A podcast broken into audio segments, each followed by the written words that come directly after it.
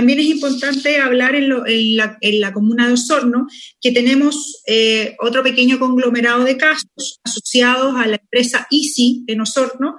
Tenemos tres casos COVID positivos, están 159 personas asociadas a esta empresa en cuarentena.